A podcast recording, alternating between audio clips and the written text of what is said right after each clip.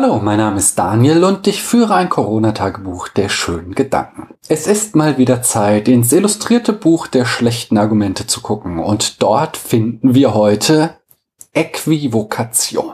Bei der Äquivokation handelt es sich um einen klassischen Sophismus, der schon im antiken Griechenland verwendet wurde, um Diskussionen zu gewinnen.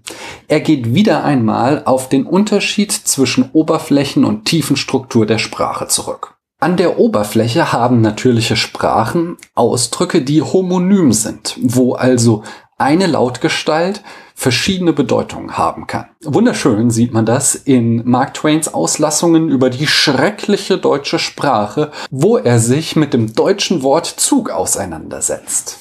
Streng genommen heißt Zug Ruck, Zerren, Luftstrom, Prozession, Marsch, Vormarsch, Schar, Richtung, Feldzug, Eisenbahn, Karawane, Durchreise, Kolben, Hub, Anflug, Linie, Schnörkel, Charaktereigenschaft, Gesichtsbildung, Merkmal, Sprachbewegung, Orgel, Klappe, Gespann, Hang, Neigung, Inhalation, Veranlagung, aber das, was es nicht bedeutet, wenn alle seine legitimen Anhängsel angefügt sind, hat noch niemand entdeckt. Bei der Äquivokation wird diese Mehrdeutigkeit ausgenutzt, indem in einem Argumentationsverlauf die Bedeutung eines Wortes unauffällig geändert wird.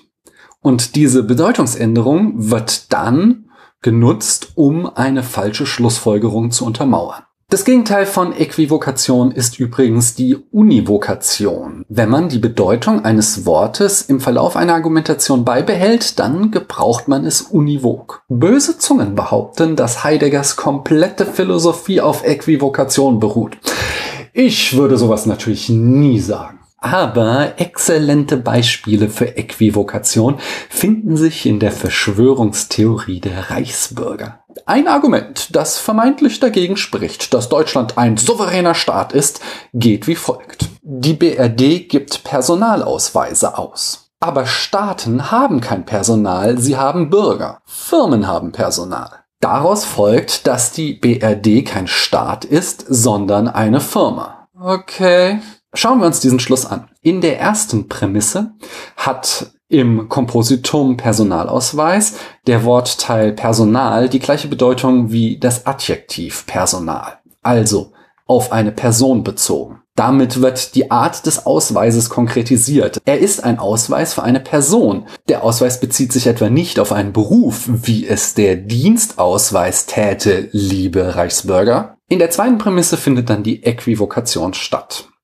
Hier wird nicht mehr das Adjektiv Personal verwendet, sondern das daraus abgeleitete Substantiv Personal, das sich auf die Belegschaft einer Firma bezieht. Es hat nun die Bedeutung Personen, die in einer Firma arbeiten. Daraus wird dann die falsche Konklusion abgeleitet.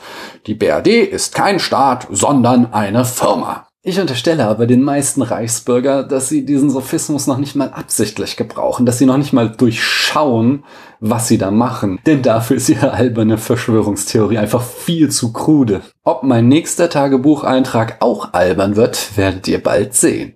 Ich danke euch, dass ihr mir eure Zeit geschenkt habt.